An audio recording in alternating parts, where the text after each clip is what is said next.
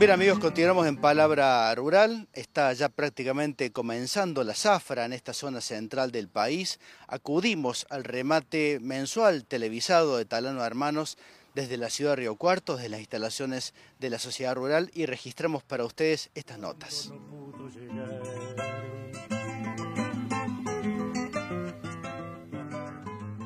Bueno, Gabriel, muchas gracias eh, por acompañarnos. Juancito, muchas gracias a todo el equipo. Este, sí, la verdad que un remate con un volumen interesante, con mucha agilidad en, la ternerada, en lo que fue sobre todo el liviano y el mediano, un poquito más pesado justamente el ternero pesado. Así que bueno, pero ahora está rematando José el vientre, que lo noto muy caliente, eh, con mucha agilidad también. Los primeros lotes de vaquillona, 220 mil pesos parejito, 6 lotes creo que ya vendió en esa plata. Así que bueno, eh, interesante el remate de hoy, la verdad que sí. ¿Y las categorías livianitas de terneros, este, me decías, entendí recién que eso estuvo más animado que el otro más encaminado? Sí, eh, mirá, creemos que acá en la zona, con un poquito con las lluvias y algún productor que hace el novillo pesado de exportación, eh, se vuelca un poquito ese ternero para hacerle una diferencia por ahí casi de un 2,5 por, por un novillo de exportación, ¿no? Con la suba de precio de gordo, si bien todavía no lo convalide del todo el ternero, está, está bastante firme, se ha firmado a lo que fue diciembre, lo que fue por ahí algunos, los primeros 15 días de enero, los, algunas operaciones de la invernada, digamos, eh, hubo mucho interés por el liviano y el mediano, y como te digo, el pesado, por lo menos hoy acá, estuvo un poquito más difícil de vender se están acomodando un poco los campos y en particular lo de tu zona, ¿no? Ahí en, Viconia Maquena y zona, creo que mm, dentro de todo y comparativamente con lo que es Río Cuarto y muchas partes lamentablemente de Santa Fe y de Córdoba, han, estado beneficiados por las lluvias. Sí, a Dios gracias. A Dios gracias, eh, eh, las cosechas se ven buenas, hay que levantarlas todavía. Este, creo que va a ser un año bastante complicado en el sentido de, de ver cuánto maíz a disposición va a haber para el engorde eh, y cuánto ternero va a haber. Va a ser un año... Cuando se hagan los tactos, capaz que nos encontremos lamentablemente con sorpresas desagradables. Yo creo que sí. Eh, yo creo que sí, bueno, se, habla un poco en la zona nuestra y, en las zonas por ahí un poquito al oeste y marginales, que es donde por ahí recorremos nosotros, que, es un poco la realidad que, que, va a pasar este año y el año que viene también, ¿no? Así que es acomodarse un poco con eso me respaldo en lo que digo en el interés que hay ahora en el vientre, Gabriel. Eh, los campos, si bien están acomodándose un poco acá en la zona, la gente se está eh, capitalizando en vientre, eh, porque lo está viendo esto, lo está viendo que va a faltar ternero y mal que mal van a tener algo de pasto, así que bueno, es una, una forma de defenderse, ¿no? Bueno, ¿y cómo te sentiste el martillo, Mariano? Porque todo un país ganadero ha estado siguiendo este remate, vos lo sabés, este, es, una, es un compromiso realmente importante, pero asimismo subiste bastante resuelto.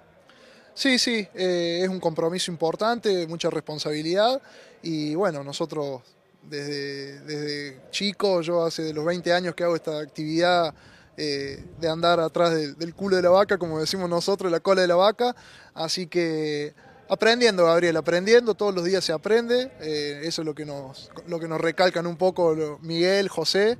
Eh, Por sí son una suerte de biblioteca sobre ganadería, ¿no? La verdad que es un placer, o sea, creo yo tenemos de los mejores maestros que hay hoy por hoy en el país, sin lugar a dudas son de los mejores. Eh, y bueno, gracias a Dios tienen el gesto de, humildad y la verdad que de generosidad de abrirse como un libro y trasladarnos eh, un poco su, lo que ellos saben, su experiencia, para que nosotros aprendamos. No tienen ningún reparo en hacerlo. Así que... Muchas gracias Mariano, felicitaciones y a seguir mi amigo, eh, no me le afloje. Bueno, muchas gracias Gabriel y gracias a todo el equipo por, por acompañarnos otro, otro mes más, otro año más. Buenas tardes Gabriel, buenas tardes Juan, sí, coincido con vos. Eh, bueno, esto en algún momento tenía que pasar, tenía razón Miguel eh, en diciembre cuando decía... ¿Recuerdas que lo dijo, no? Este va a ser el último remate que van a comprar a esta plata y bueno, así fue. Gracias a Dios los precios han cambiado, hacía falta. Eh, en buena hora que llegó este aumento para los engordadores, para los criadores.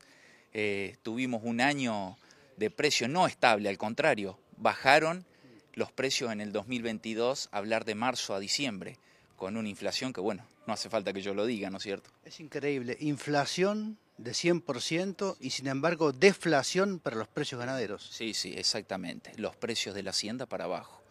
Eh, bueno, gracias a Dios eh, hoy tuvimos un buen remate, eh, bastante ágil las ventas y cuando, bueno, marcaban la diferencia, ¿no es cierto? Cuando aparecían lotes con algún plazo un poco más largo y bueno, también la calidad juega, ¿no es cierto?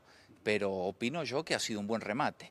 Un poquito pesado ahora último para vender el vientre, pero bueno, eh, viste cómo es, hay que mover para, para que se prendan otros. Eh, cuando, cuando lo abre al lote, difícil para abrir, pero bueno, una vez que lo abre, eh, se logra llegar a los precios que más o menos pretenden los vendedores.